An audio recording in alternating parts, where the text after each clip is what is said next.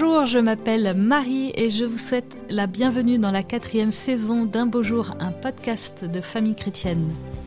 Un beau jour, c'est l'histoire d'hommes et de femmes croyants qui, comme vous et moi, menaient une vie tranquille, tracée d'avance. Et puis un beau jour, un événement inattendu et bouleversant a complètement infléchi le cours de leur existence. Ils nous racontent comment ils en ont été bouleversés, changés, rabotés, transformés dans leur vie et dans leur foi. Je suis sûre que vous serez comme moi édifiés et enrichis par ces récits livrés le cœur et l'âme grands ouverts.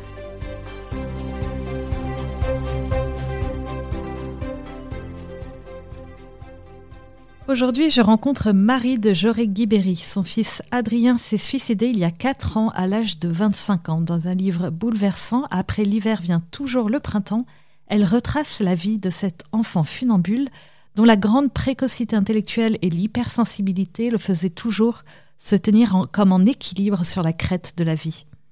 Un exercice qui lui a permis de mieux comprendre les raisons de son geste et d'apporter un message plein d'espérance aux parents et aux proches d'enfants précoces.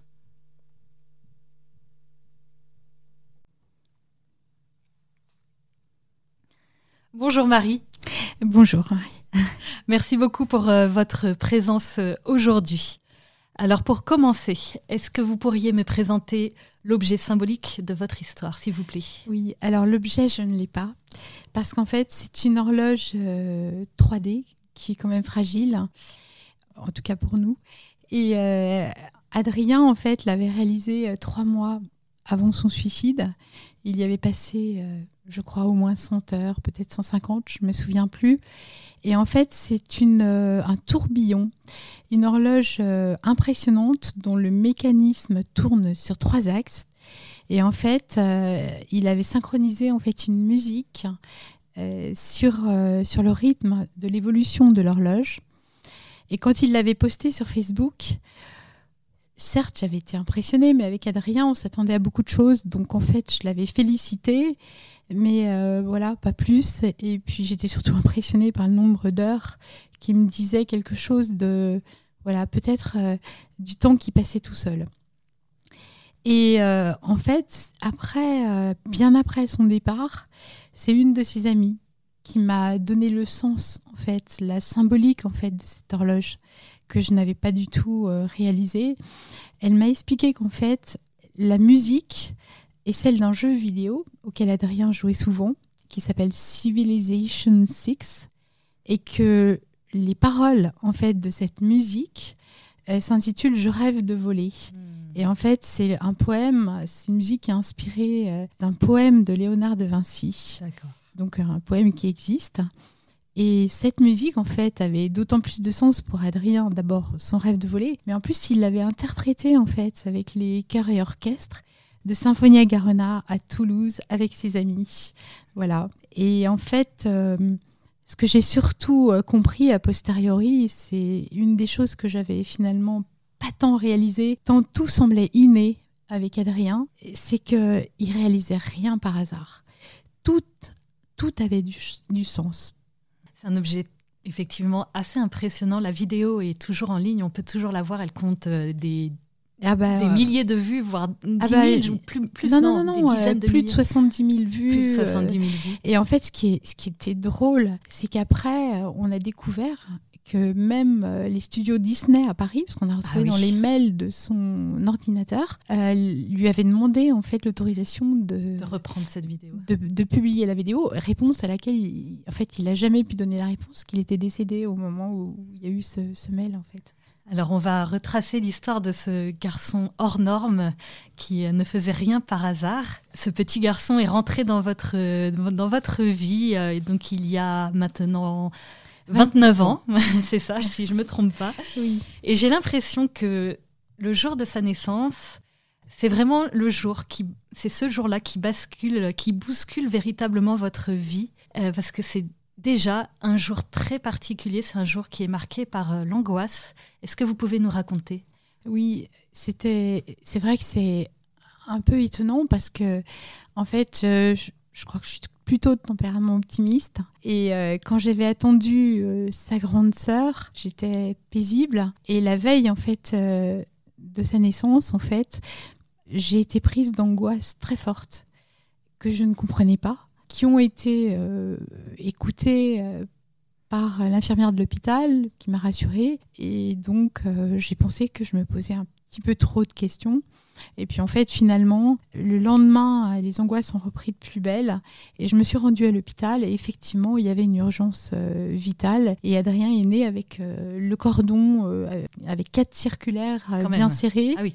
Euh, voilà. Et c'est vrai que je raconte cet épisode dans le livre parce que je me suis rendu compte qu'il avait, en fait, que j'étais loin d'être la seule à avoir vécu euh, une naissance finalement qui, qui, était compliquée que finalement, on, autrefois, on parlait pas avec son enfant, on lui racontait pas mm. sa naissance, on partageait pas le fait qu'on avait pu avoir des angoisses et que lui aussi avait finalement, ressenti euh, de l'angoisse Est-ce que lui avait ressenti ces angoisses mm. En fait, finalement, on le sait pas. Mm. Mais moi, je me suis quand même demandé si ces angoisses, euh, on les avait pas partagées, puisque pourquoi les avais-je eues? Je ne savais pas qu'il avait euh, qu'il avait cette souffrance fétale, et je me suis toujours demandé si c'était pas lui qui me les avait communiquées. Et c'est là où je me suis rendu compte qu'une maman, elle a une communion profonde avec, son enfant physique. Euh, enfin, c'est un vrai mystère euh, voilà, que j'ai réalisé euh, a posteriori. Après cet épisode un peu bouleversant, mais finalement, c'est un petit garçon qui va très bien, donc ses angoisses s'envolent assez vite. mais je, dis que c'est un jour qui bouscule votre vie quand même, parce que très vite, vous remarquez une différence chez votre fils par rapport aux, autres enfants, des, choses assez contradictoires d'ailleurs, parce que Adrien se révèle à la fois assez lent sur certaines choses, mais il est d'une intelligence très vive. Il est enthousiaste et pétillant, mais il est aussi rêveur, on le dit paresseux. Et en fait, à la suite euh, d'un test chez le, psychologue à, à, 7 ans, dans 6 ans, pardon, vous découvrez que votre enfant est précoce Aujourd'hui, on parle de haut potentiel intellectuel, HPI. Alors dites-nous, quel mhm. genre de petit garçon était Adrien? Comment ça se manifestait chez lui? Pour Adrien, c'était extrêmement clair parce qu'il ne parlait pas encore et euh, en fait, il réalisait des, puzzles. Ah Donc on pouvait euh, le laisser assis euh, seul. L'essentiel, c'était de lui mettre une pile de puzzles et il les réalisait à toute vitesse. Donc il fallait aller chez Emmaüs, acheter des puzzles d'occasion, ramener une pile. Ou alors à la campagne, il était assis dans le pré. Et alors il s'intéressait à tout. La faune, la flore. Et puis il restait euh, tranquillement assis dans l'herbe. Et alors il nous impressionnait. Et euh, je me souviens très bien qu'une de mes belles-sœurs me disait Mais c'est pas juste, t'as de la chance, t'as un enfant qui est si sage. Voilà, donc oui, et puis plus grand, après un petit peu plus grand, petit enfant, il nous partageait toutes ses trouvailles. Euh, un insecte, il en décortiquait euh, toute la morphologie. Euh, et en fait, on sentait qu'intérieurement, il vibrait très fort. Et il nous partageait en fait sa, sa joie. C'était communicatif.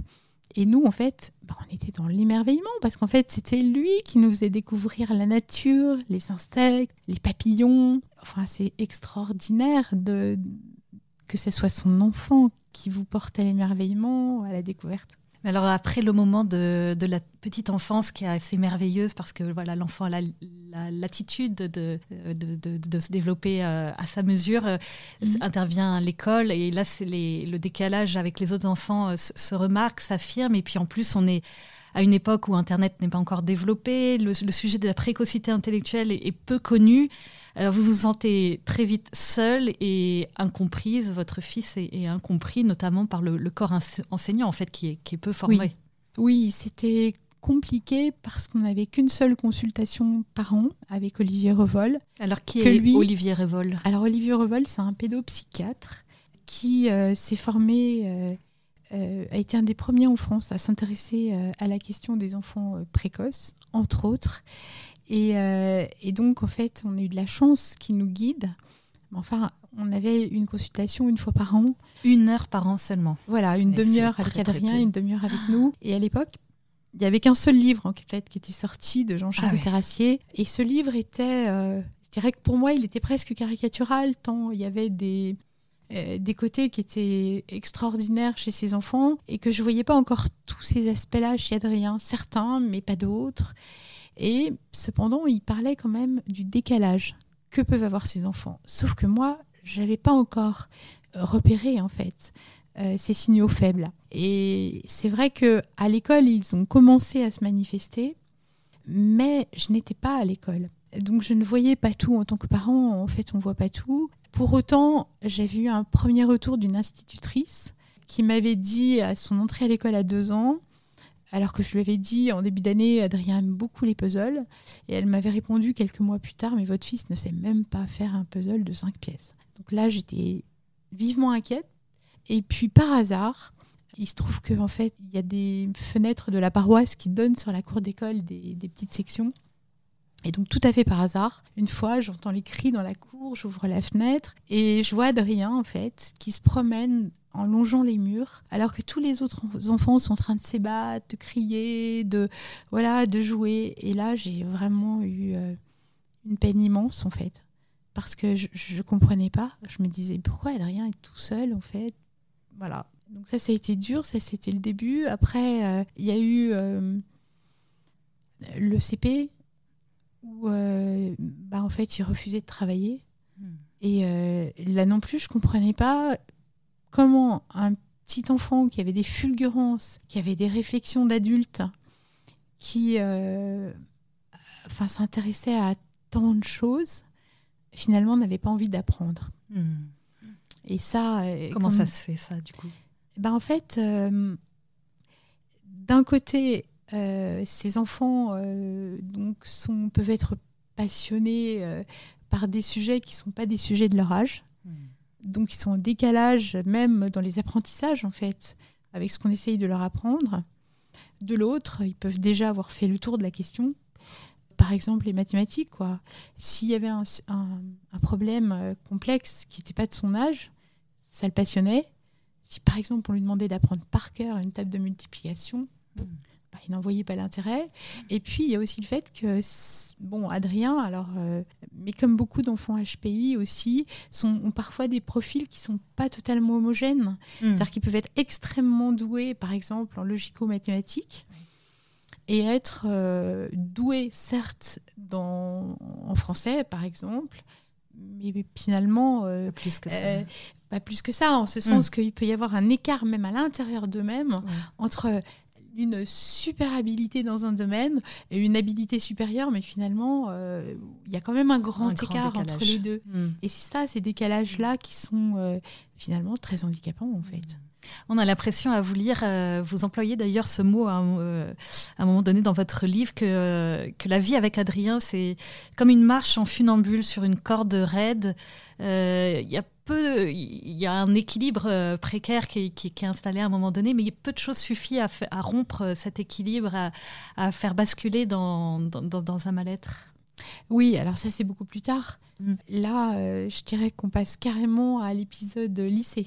D'accord. Euh, bah plus euh, on va revenir un peu auparavant. Vous, vous, le dites quand même assez tôt. Quand même assez vous dites, euh, je, je, je mhm. peinais à leur expliquer cette mystérieuse précocité, ah car notre Adrien semblait comme un funambule en déséquilibre permanent. Il était capable de fulgurance, mais semblait incapable de maintenir son attention. Et voilà, c'est ce que vous dites. Ah oui, c'est très juste. Bah oui, en fait, Olivier Revol me, me l'avait expliqué, mais j'ai mis Franchement, j'ai mis des années à le comprendre en fait. Euh, Olivier dit, en fait, ces enfants-là, ils vivent tellement dans leur tête que leur tête, c'est comme leur esprit en fait, c'est comme un ordinateur trop plein. Et du coup, eh ben, s'ils sont passionnés par un sujet, ils vont euh, vraiment rentrer dedans, ils vont être pétillants, ils vont communiquer, ils vont être extraordinaires mais vraiment dans le sens propre du terme, dans leur euh, voilà dépassionner et échanger avec les autres. Par contre, s'ils sont pas passionnés et s'ils connaissent déjà, ils ont fait le tour de la question, bah, là, ce sont de non-sujets et ils peuvent être complètement en retrait, absents. Et donc, euh, c'est vrai que on est, euh, on sait jamais bien en fait sur quel pied danser hmm. avec eux. C'est vrai. Et puis, ils sont parfois aussi, au niveau maturité, en retard. Euh, alors en retard déjà euh, par rapport à leur capacité intellectuelle et même parfois même, euh, je dirais même en, retard par rapport aux autres aussi. Alors ça c'est d'un enfant à l'autre, euh, c'est différent. Ça dépend, hein. mais là, il y a quand même un décalage certain. Oui. Et on sait très bien que, voilà, notamment au collège, euh, dès que quelqu'un est différent, euh, ça peut mal tourner. Et effectivement, survient un premier, premier drame au collège. Adrien est victime de, harcèlement scolaire dès, dès, la sixième, un long calvaire qui dure trois ans. Qu'est-ce qui s'est passé?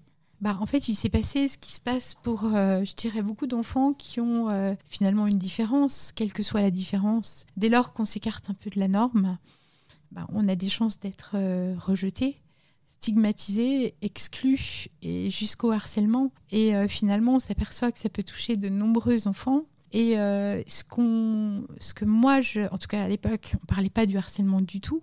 Oui, donc je ne connaissais pas ce sujet, mm. j'ai jamais été harcelée, mm. je, n'imaginais même pas mm. ce qui pouvait se jouer dans une cour d'école. Parce qu'Adrien, en plus, c'est un vrai gentil, c'est-à-dire qu'il vous rapporte pas les choses, non. il les cache pour pas vous faire de mal, en fait, tout simplement. Mais La plupart des enfants, en fait, ne, ne, le disent pas, parce qu'en fait, ils ont peur euh, bah, que le harcèlement euh, euh, redouble. Redouble d'intensité. Ils ont peur. Ah bah, ils ont terriblement peur.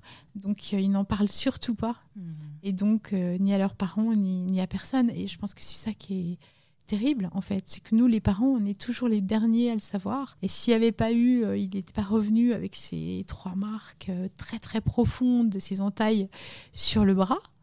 bah finalement, est-ce que on l'aurait su? Quand l'aurait-on su? Vous découvrez que pendant trois ans, il a subi des violences vraiment non seulement psychologiques, mais aussi physiques de la part d'un petit groupe d'élèves et notamment d'un élève. Alors non, la violence physique est vraiment arrivée à la fin. C'est elle qui nous a révélé en fait euh, ce qui se passait. Non, en fait, c'est euh, on n'a jamais su la réalité des violences euh, qu'Adrien et un autre de ses amis ont subi, en tout cas du vivant d'Adrien. Euh, cet ami Guillaume, en fait, nous l'a confié, mais a posteriori. Tout à fait par hasard, quand je l'ai retrouvé, j'avais complètement oublié en fait qu'ils avaient été amis. Et c'est Guillaume qui m'a mhm. confié euh, l'envers du décor dans cette classe musicale parce que les enfants en fait finalement étaient livrés eux-mêmes, que les adultes en fait euh, comptaient sur les quatrième, troisième pour prendre en charge les sixième, cinquième et qu'ils étaient seuls dans une, oh dans une maison la nuit, euh, sans aucun adulte. Euh, voilà. Alors vous dites que, que votre enfant, à, partir de ce moment-là, change le traumatisme subi, euh, imprime en lui durablement son être et pourtant, euh, vous le changez d'école quand même parce que vous vous êtes rendu compte voilà, de, de, ce traumatisme profond. Et Adrien, quand même, paraît ressuscité dans cette nouvelle école. C'est là qu'il découvre euh, la passion, enfin, qui redécouvre euh, une passion pour l'aéronautique et, et, ça, le, ça le change littéralement. Ah vous vous dites, c'est bon, il est, il est sauvé. Oui, exactement, parce qu'il renaît comme un phénix. Il est à nouveau dans la passion, dans l'enchantement, alors qu'au contraire, il était, il semblait dans le désenchantement total à la fin de son collège, enfin à la fin de la quatrième. Et, euh, et là, c'est comme une nouvelle naissance. Et, donc, nous, on y voit le signe d'une résurrection et on se doute pas en fait que réellement, en fait, Adrien a son estime de soi qui est vraiment détruite. Hmm. C'est un mot fort, mais c'est ce que vous, avez découvert euh, ben, après.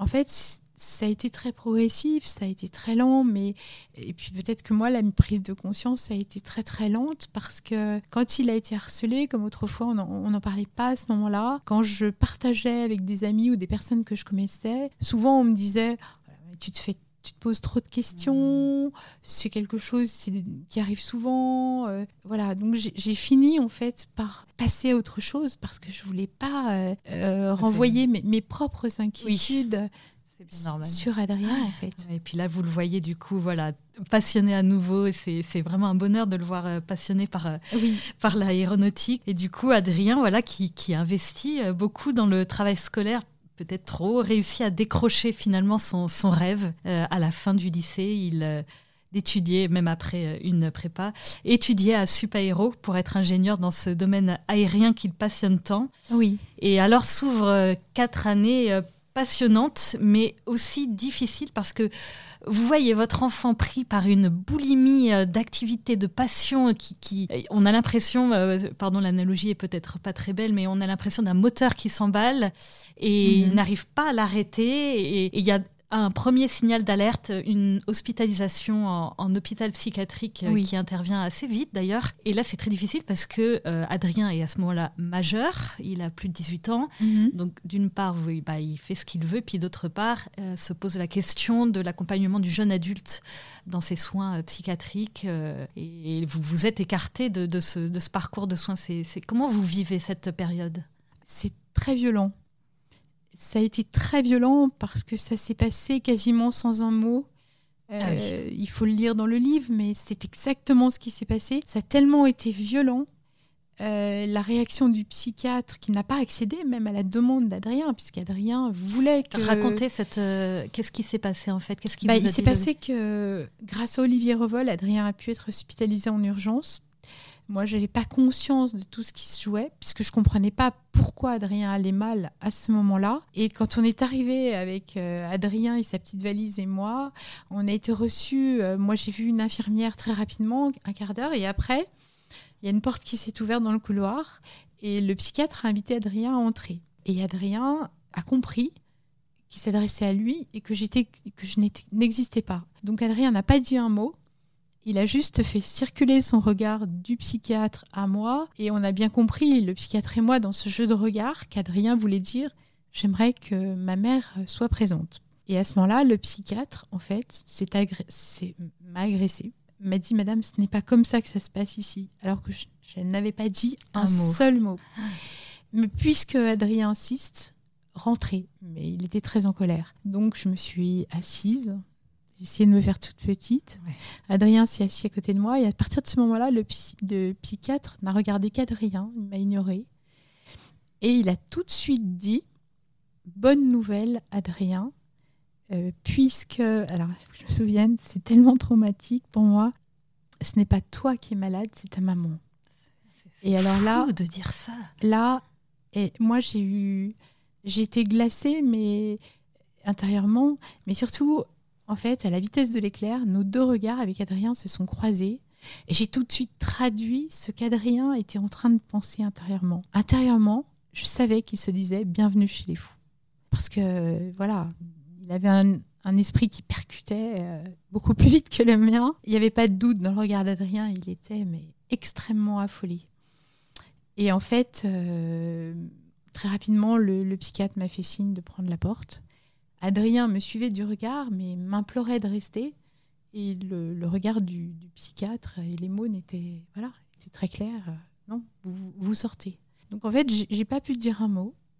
Et euh, j'ai trouvé ça, ça a été tellement violent que quand je suis rentrée à la maison le soir, finalement, je crois que j'ai pas trouvé les mots pour l'expliquer à mon mari parce que ça semblait tellement caricatural, tellement invraisemblable que je crois que mon mari ne m'a pas cru au point qu'il m'a même dit tu as dû dire quelque chose qu'il fallait pas dire ou euh, euh, ou il m'a dit aussi euh, comment as-tu pu laisser croire à Adrien que ce psychiatre était fou? Et je lui dis mais tu m'as pas bien écouté. Je n'ai même pas dit un seul mot. Vous voyez c'était en fait c'était trop gros c'était trop énorme ça pouvait pas être cru en fait. Donc ça a été très violent et en fait c'est seulement à la sortie d'Adrien que le psychiatre a accepté de nous rencontrer, enfin deux jours avant sa sortie, et que là mon mari a pu venir parce que lui aussi il avait besoin de comprendre. Et, c'est là, en sortant de ce rendez-vous, en fait, euh, quand le psychiatre a dit Adrien va très bien, alors que nous voyait très bien qu'il n'allait pas mieux, que mon mari a compris. Il a dit euh, ça, ça, tourne pas rond, il y a quelque chose qui ne va pas. Alors après, euh, je pense que toutes les relations avec les psychiatres, heureusement, ne sont pas de cet ordre-là. Mmh. Mais il a fallu voilà, que vous tombiez sur un, psychiatre qui n'a pas su euh, écouter euh, et puis vous inclure. Je pense que c'est un psychiatre qui avait hérité de la. qui avait un héritage psychanalytique. Mmh. Vous savez, autrefois, euh, on considérait que la famille était toxique. Oui. Voilà. Je n'ai pas d'autres explications puisque j'ai jamais vraiment pu réellement avoir un vrai dialogue avec lui en fait. Après cet épisode euh, traumatique, euh, la, vie reprend heureusement. Donc euh, Adrien voilà, reprend une vie à, à, 100 à l'heure. et puis, et puis on arrive en, en 2018. En juillet, il, vous appelle un 14 juillet, je crois bien. Il, oui. Il vous dit qu'il va de nouveau très mal. Il me dit ça va pas. Ça va pas du tout. Mais quand Adrien disait quelque chose, c'était jamais avec beaucoup de mots et c'était toujours très très clair, hmm. très percutant. Mais vous arrivez à, le rassurer vous que qu'est-ce que vous faites à ce moment-là? J'ai eu beaucoup de mal à le rassurer parce que en fait comment dire, quand vous êtes soumis à une épreuve une première fois et que vous l'avez euh, gagnée, cette épreuve, vous avez l'impression d'avoir gagné une guerre. Vous ne pensez pas en fait avoir remporté qu'une seule bataille. Et c'est là où, d'un seul coup, euh, je me suis remis en situation de ce que j'avais vécu quatre ans avant. Et là, euh, j'ai bien cru que j'allais m'effondrer. Je pense que je me suis effondrée le temps de le, quelques instants. Je ne saurais pas dire combien de temps. Et en fait, a une sorte de colère immense qui est montée en moi parce que euh, bah, me remettre dans cette épreuve, je m'en sentais plus la force. Ça me paraissait tellement lourd. Et puis, euh, bah, je crois qu'en fait, cette colère, finalement, m'a aidé à chasser la peur hmm. et euh, à retrouver, euh, à me retrouver dans le combat. Et donc à pouvoir, alors c'est plus compliqué que ça, hein, puisqu'il faut lire le livre, voilà, mais voilà, à quand même pouvoir avoir un échange avec Adrien. Mais je crois aussi que je ne lui ai pas posé toutes les bonnes questions ce jour-là le 24 juillet, effectivement, vous, vous le revoyez quand même et vous avez quand même une discussion approfondie avec lui le temps d'un voyage en voiture que, que, vous avez fait quand même. Euh, voilà, pour, Alors en euh, fait, j'ai euh, effectivement, je vais chercher. je fais 80 km pour aller chercher à la gare. Quand même. Quand même, parce qu'en fait, ce week-end-là, on va vivre un week-end extraordinaire. En fait, le frère, la sœur aînée de Marine est fiancée avec un musicien professionnel. Et il est venu avec son orchestre à la campagne pour animer une, voilà, une fête de la musique. Et euh, ça faisait euh, une éternité qu'on attendait ça. Donc il y a tous les gens du village qui sont réunis, il y a la famille. On sait que voilà, ça va être extraordinaire, qu'on va chanter, danser. Vous savez, c'est un bœuf musical. Chacun demande sa chanson, les tubes des années 80, mmh. les Jean, Jean Ferrat, que la montagne est belle. On était dans un cadre magnifique, mmh. paisible. Donc je vais chercher Adrien la veille. Et là, dans la voiture, Adrien me semble euh, égal à lui-même. Il me parle, je, le fais parler de, voilà, de son emploi chez Thalès.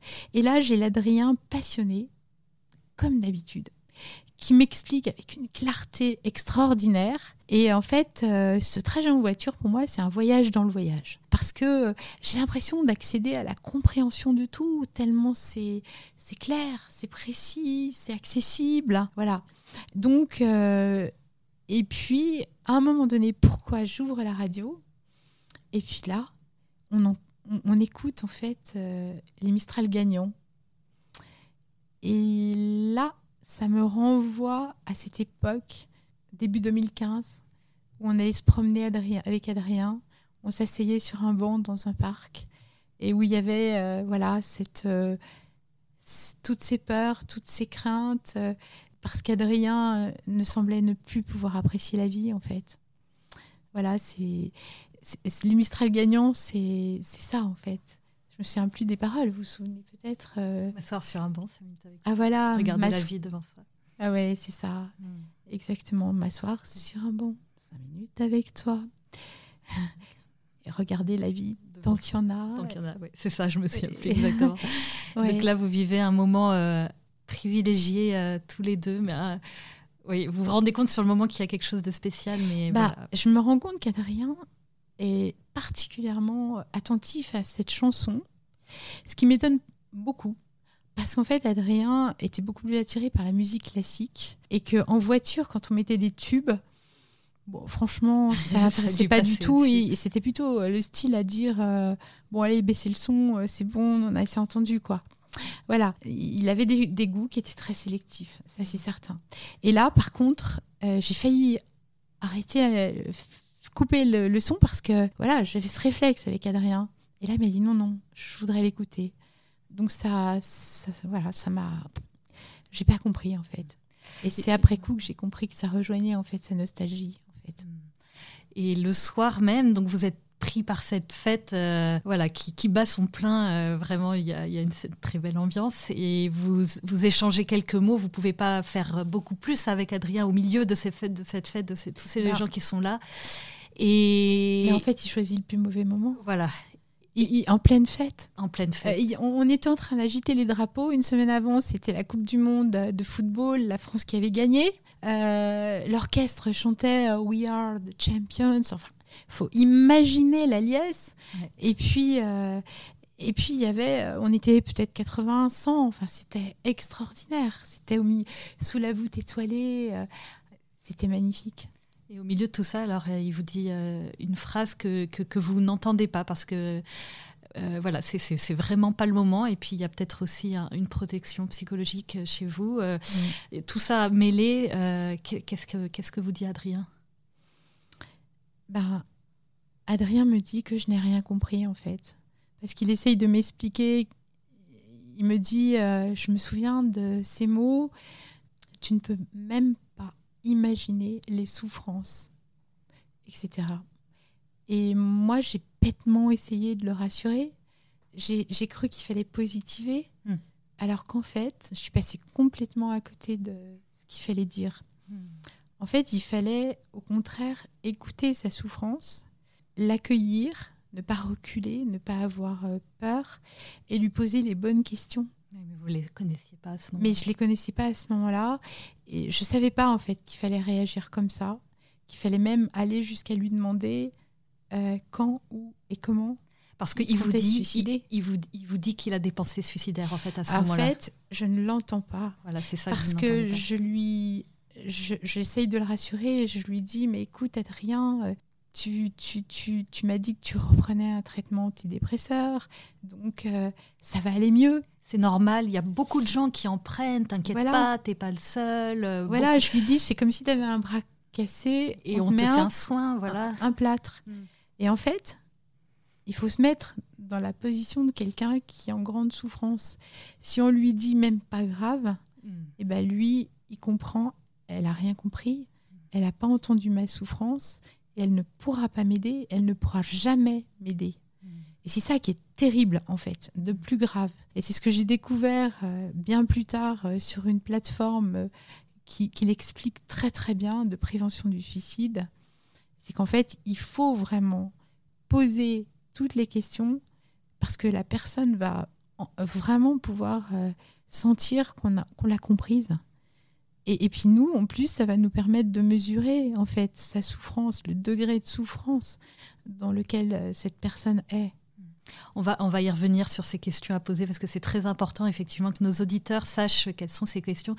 On va y revenir, euh, mais auparavant, donc euh, voilà, donc il y a ce, moment raté, mais en même temps, voilà, le moment était tellement mal choisi, était, était tellement pas possible. Et donc le, lendemain, malheureusement, le, 24 juillet 2018, le 25, pardon, il, se donne la, mort chef de retour chez en fait, En fait, il se suicide. Euh, peu, deux, trois jours après, deux jours après, le 24 juillet, mais moi je ne l'apprends que le, que le 25 en fait. Euh, voilà, son colocataire euh, découvre euh, qu'il s'est donné, qui s'est donné la mort. Est-ce que vous savez, bien sûr pas ce qui s'est passé précisément, mais ce qui l'a conduit à, à, cet acte?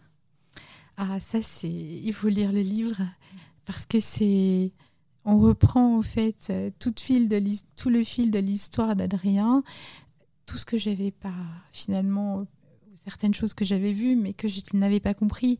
Alors, ce serait dommage de, voilà, de, réduire euh, euh, et de, dévoiler, en fait, euh, je, pense, tout ce qui me semble avoir approché au plus près. Mais ce que je peux vous dire, c'est que j'ai voilà, j'ai découvert en fait qu'il y avait bien d'autres jeunes qui avaient le même profil et qui étaient soit en mal-être, soit qui se sont suicidés. Alors d'abord, je l'ai découvert parce que après le suicide d'Adrien, il y a des familles qui se sont confiées euh, à moi. Euh, d'ailleurs, euh, le jour de son enterrement, il y avait des personnes que je ne connaissais pas qui étaient présentes. Ça m'a vraiment posé question. Je me suis dit, mais qu'est-ce qu'elles sont, qu'est-ce qu'elles sont gentilles toutes ces personnes d'être là. Mais en fait, non. C'est parce que l'histoire d'Adrien rejoignait leur histoire et qu'elle voulait euh, voilà être présente pour nous entourer. Et puis ensuite aussi parce que je suis rentrée dans une association qui s'appelle Phare Enfants Parents. Et que là, j'ai découvert qu'il y avait bien d'autres euh, jeunes qui avaient le même profil. Et puis aussi, en tapant par hasard sur Internet, bien avant même de rentrer dans l'association euh, Phare Enfants Parents, je suis tombée sur un petit paragraphe où, qui parlait de ceux qui avaient tout pour être heureux, qui avaient des parents aimants, qui étaient très intelligents, créatif, intuitif, euh, ouvert, même parfois artiste, etc. Et c'est ce petit texte, en fait, il est sur le site de Phare Enfants Parents. Et, c'est, il, et en fait, il résume euh, une enquête qui a été réalisée en 1995. Ah oui, ah, en fait, finalement. Très ancien. On connaît déjà depuis longtemps ce, phénomène de eh ben, oui, d'enfants qui ont tout pour euh, tout pour être heureux et qu'est-ce qui se passe et qui se suicident qui se suicident. Et qui se suicident. Parce que euh, voilà, c'est trop, trop compliqué pour eux. Euh. Ils sont en décalage avec. Euh, un décalage trop grand qui leur occasionne un, avec les autres. un mal-être tellement grand, une souffrance. Alors, il n'y a pas que ça. Il y a d'autres aspects, mais voilà, je pense qu'il faut vraiment lire le livre parce que je trouve que c'est dommage de réduire mm. dans, dans, notre échange tous ces aspects. Alors, euh, vous avez dit que, oui, donc là, quelques jours avant de, se donner avant, la mort, euh, Adrien donc, a eu cette phrase terrible Tu n'as rien compris. Euh, cette phrase, elle est terrible, elle a dû vous hanter longtemps, elle, a dû vous faire peser un poids de culpabilité vraiment très grand, très important. comment vous avez fait pour ne pas être écrasé par ce poids de, la culpabilité, pour se libérer de ce fardeau? Bah, C'est un chemin qui est quand même très long. Euh, au début, c'est extrêmement violent parce que euh, il s'ajoute en fait au, tsunami du, du, suicide. Déjà, quand vous quand vous réalisez, et je crois que d'ailleurs on réalise pas en fait. Au premier, le premier choc, c'est que justement on peut pas réaliser en fait. Surtout un jeune qui était, comment dire, aussi réfléchi, aussi consciencieux, qui avait un regard aussi aigu sur le monde, c'est pas quelqu'un qui était. Euh, il avait parfois des, des, des, comment dire des, des, remarques très justes, de critiques acerbes sur ceux qui commettaient des erreurs. donc ça collait pas en fait. Mm. Il y avait un non-sens. Mm. Euh, à partir de là, bah, déjà le, le, suicide en soi est une énigme. Ensuite, c'est très violent parce qu'en fait, euh, vous restez suspendu en fait. C'est comme si d'un seul coup, la Terre s'était arrêtée de tourner en fait. Vous êtes, euh, le temps s'est arrêté, l'espace n'existe plus. Il n'y a plus rien qui a de sens en fait. C'est ça qu'il qui qu'il faut comprendre. Mais c'est un traumatisme, hein. c'est comme beaucoup d'autres traumatismes, mais c'est un traumatisme qui est très violent. Oui, très violent parce qu'en plus, vous n'aurez jamais de réponse au pourquoi. Euh, bah, j'ai quand même essayé d'approcher au plus près, mais bien sûr qu'on n'aura jamais de, de, réponse totale. Jamais on, on, aura en tout cas la réponse d'Adrien. En tout cas, euh, tant qu'on se retrouvera pas au ciel, ça c'est certain. Ensuite, la difficulté, c'est que quand on est suspendu, eh ben, en fait, on a du mal à vivre dans le présent. On du mal à être avec les autres. Voilà. Et puis aussi, eh ben, une tendance à, voilà, à revenir dans le passé en permanence. Alors, le jour, le jour, ça me gênait pas trop parce que j'avais euh, déjà vécu le départ euh, violent de mon frère. Mm. Alors violent différemment, et lui c'est un accident de voiture, mais voilà, j'avais 16 ans et quand on, est, on a 16 ans, euh, ça peut être aussi quelque chose de tellement soudain qu'on n'arrive pas à l'assumer. Mais j'avais quand même, j'étais déjà passée par l'épreuve d'un deuil, en tout cas qui m'avait bouleversée. Donc j'avais quand même ce, ce background qui m'a euh, que j'avais déjà surmonté en fait. Oui, mais vous dites aussi que quand par exemple Adrien a eu une deuxième fois cette épreuve de, euh, de, l'angoisse profonde, vous dites quand l'épreuve recommence, c'est là c'est vraiment très difficile, c'est là où on peut s'effondrer. Oui, c'est vrai. Et là, ça, c'est pas ce qui s'est passé? Eh ben, c'est pas ce qui s'est passé. Et pourtant, euh, votre remarque est extrêmement juste parce que après avoir perdu mon frère, il m'est resté profondément cette inquiétude de perdre ceux qui m'entouraient. Et là, ça se réalise. Et là, ça se réalise. Et alors là, contrairement à toute attente, je crois que c'est vraiment le, en fait, mon lien avec le ciel qui Hmm. s'est réactivé. C'est- En fait, c'est ce qui est passé en premier. Et c'est pour ça que le jour où j'étais, euh, je dirais, euh, dans la prière, mais dans la prière, euh, prière euh, très forte, quoi, de, de demande, de- d'accompagnement, euh, vraiment. Et puis parce que j'étais aussi un peu partie avec lui au ciel. Là, je, je- je crois que le ciel prenait le dessus sur la terre. Par contre, la nuit, en revanche, c'était tout le contraire. J'étais vraiment coupée en deux. La nuit, c'est vraiment, euh, euh, vous savez, on fait des, des rêves, mais surtout des cauchemars. Mhm. Et dans les cauchemars, tout était, tout s'en mêlait. Euh, je, je rêvais que, je, je- je rêvais par exemple euh, des rêves mais complètement fous, quoi, que j'accouchais d'un enfant qui était difforme, euh, que je trouvais une personne euh, qui allait m'aider à sauver Adrien. Et, et en fait, dès que je me réveillais, il y avait toute la culpabilité qui tournait en boucle et les et si, et si? Et alors là, mais c'est comme un arbre généalogique sans fin. Hmm. Des et si. On peut. euh, on est dévoré en fait Hmm. par les et si. Et ça, c'était là, ça, c'était terrible parce que c'est très difficile de s'en extraire, en tout cas la nuit, euh, parce qu'en fait notre cerveau euh, nous pouvez joue des tours en Vous fait. ne pouvez pas le contrôler, tout En fait, simplement. c'est incontrôlable, exactement. Et c'est très très dur. Et en fait, euh, je me saisissais du coup. Alors j'avais deux recours. Alors pourquoi j'avais deux recours? Bah Parce qu'en fait, j'avais très bien compris ce que c'était que finalement, inconsciemment, euh, la culpabilité, parce que j'avais vu mes parents. Dans cette culpabilité après le décès de mon frère. Et si on lui avait pas donné cette voiture? Et si, etc. Et je les ai tellement entendus que, en fait, inconsciemment, 40 ans après, en fait, je savais que c'était un mécanisme qui tournait en rond Mm. et que c'était un mal qu'on se faisait à soi-même.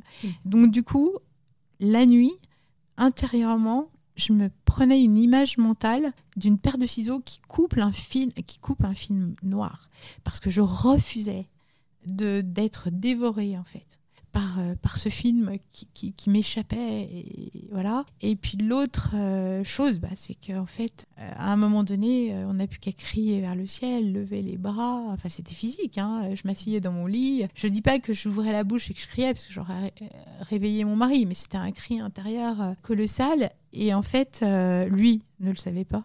Mais en fait je me mettais à prier. Et en fait bah, la prière m'apaisait Vous elle arriviez, m'apaisait toujours vous arriviez à prier quand même. Vous- Oh, bah, Dans ce cas-là, euh, en fait, à part euh, un autre, des Notre Père et des Je vous salue Marie, on, on ne sait rien dire d'autre. C'est, il n'y a aucune idée qui monte autre. euh, c'est voilà. Vous en vouliez pas à Dieu parce que je pense que vous avez dû quand même tant le prier pour euh, sauver Adrien de, de, de ses angoisses et, et ça ne l'a pas sauvé, donc vous en vouliez pas au Seigneur? Ah non, jamais. En fait, euh, j'avais tellement euh, fait une belle rencontre du Seigneur euh, après le décès de mon frère que voilà, j'avais en fait peux vous raconter si Oui. vous voulez. En fait, quand mon frère est décédé, bon, j'étais adolescente, j'avais 16 ans et j'étais vraiment une adolescente en perte de repères, très seule et mon frère était un peu ma boussole. Et hum, du coup, quand il décède, bah c'était quand même c'était foudroyant pour moi. Et du coup le jour de l'enterrement eh ben il m'est arrivé un truc complètement fou au point d'ailleurs que voilà je le raconte aujourd'hui au micro mais je l'avais pas raconté avant de d'écrire ce livre. Ou du moins je l'avais confié à ma maman mais à personne d'autre. Et euh, le jour de ses funérailles en pleine célébration alors qu'autour de, de moi, bah, il y avait que de la souffrance, hein, de la tristesse, euh, voilà, que toute ma famille était effondrée. Bah, moi, j'ai eu l'impression de vivre euh, toute seule quelque chose de extraordinaire. C'est comme si j'avais été transportée au ciel. En fait, euh, en fait, mon cœur s'est ouvert, je crois, à 360 degrés. C'est comme si il y avait plus, plus de limites, plus de frontières, plus de portes, plus de fenêtres.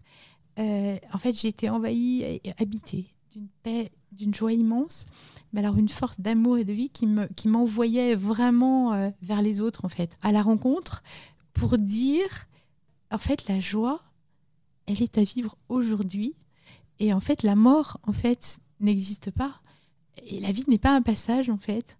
En fait, on vit déjà dans l'éternité de Dieu dès aujourd'hui. Donc en fait, la mort n'est pas une fin. Et ça s'est imprimé en moi définitivement. Ah, c'est comme un sceau qu'on ne peut pas effacer. Ça m'a pas empêché les épreuves après, les errances euh, d'adolescence, euh, mais c'est resté imprimé. Ce qui fait que quand Adrien, quand j'ai su qu'il s'était suicidé, bah, tout de suite, il y a eu, euh, je dirais, une première réaction. C'était quand même malgré tout celle d'une maman qui se dit quand même malgré tout, bah, mon fils est délivré de ses angoisses. Et la deuxième, ça a été, mais, mais en fait, il est dans les bras du Père, il est dans la joie, dans la paix, et euh, il est consolé.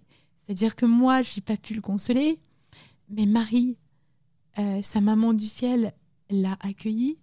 Et puis euh, Marie, cette mère qui était souffrante au pied de la croix, qui a vu son fils souffrir, elle doit pouvoir accueillir ma souffrance aujourd'hui de mère aussi.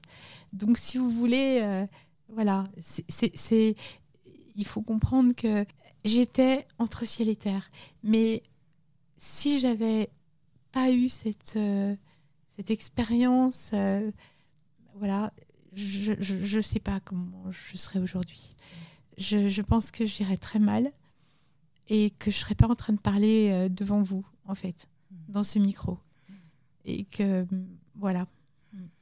Quatre ans plus tard, du coup, comment aujourd'hui allez-vous euh, après l'hiver?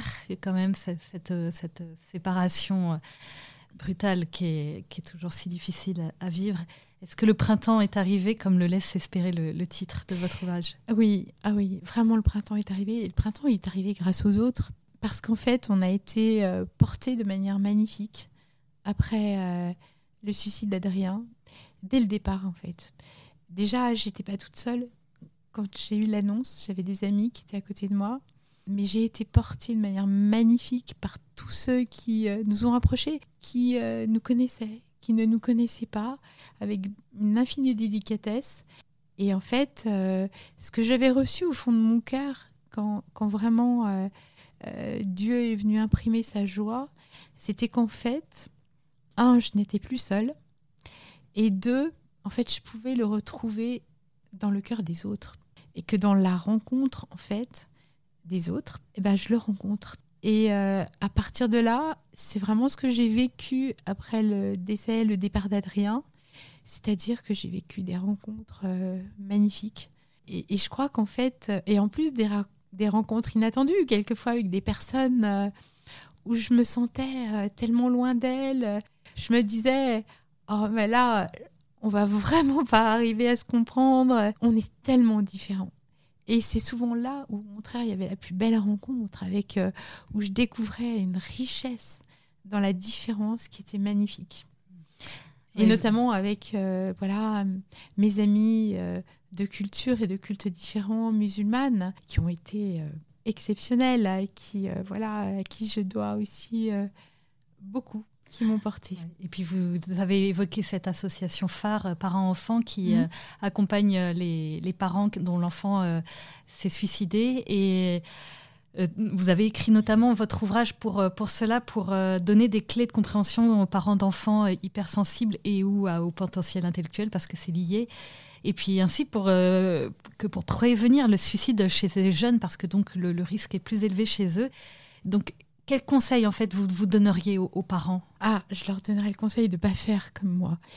Et c'est un peu pour ça aussi que j'ai écrit ce livre. C'est un peu ce que j'ai vu, mais ce que je n'ai pas compris. Et euh, je, leur dirais surtout de pas porter le poids du mal-être de leur enfant comme euh, d'abord une culpabilité, comme une responsabilité, euh, de garder confiance dans leur capacité à être parents, parce que moi, je l'avais. Je pense qu'à cause de ce psychiatre, en fait, de la violence des propos de ce psychiatre, même si je ne voulais pas adhérer, bien sûr, à ce qu'il me disait, bah, il n'y a rien à faire. Ça m'a, moi aussi, ça m'a quelque part euh, détruit dans ma capacité à être euh, la maman d'Adrien.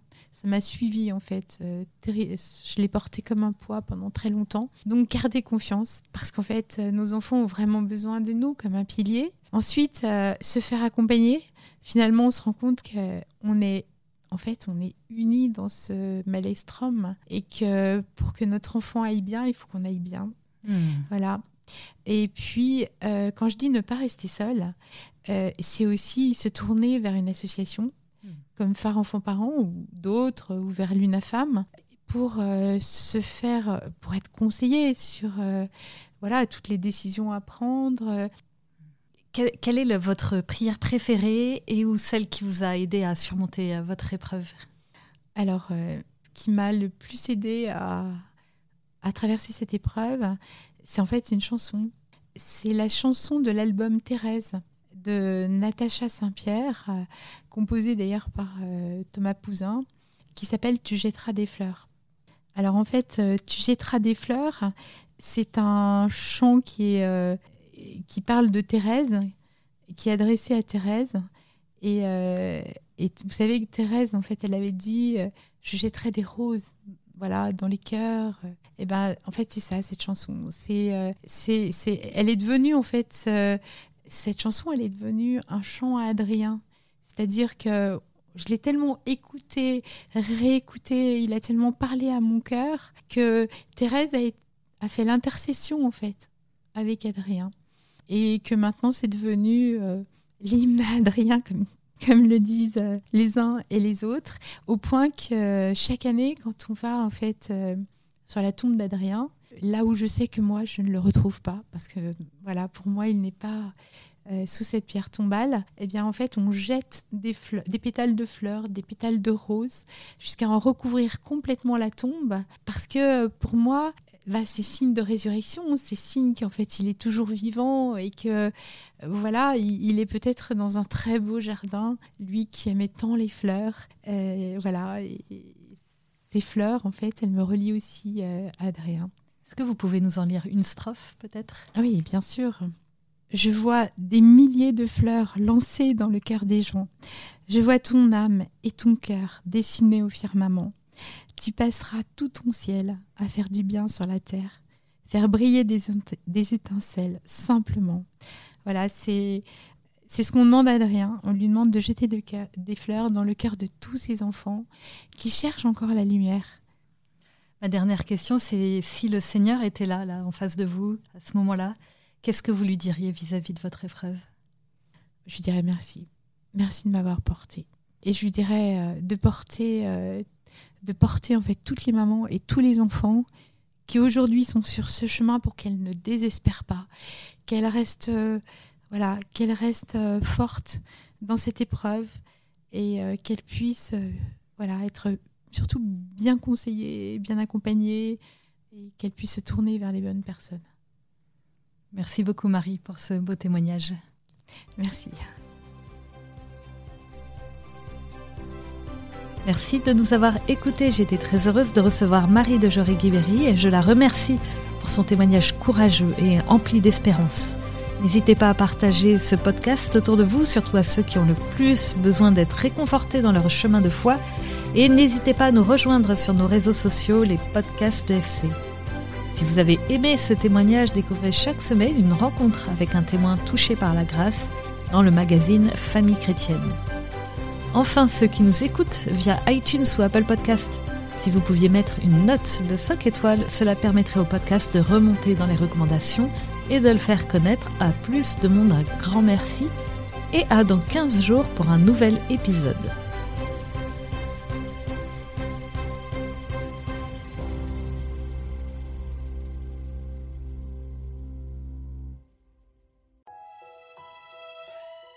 Famille chrétienne vous invite à vivre le temps de carême avec ses contenus dédiés. Articles, podcasts, vidéos, newsletters vous aideront à méditer et à vous recentrer sur l'essentiel. N'attendez plus et abonnez-vous au magazine à partir de 2,90€ par mois. Rendez-vous sur boutique.famillechrétienne.fr.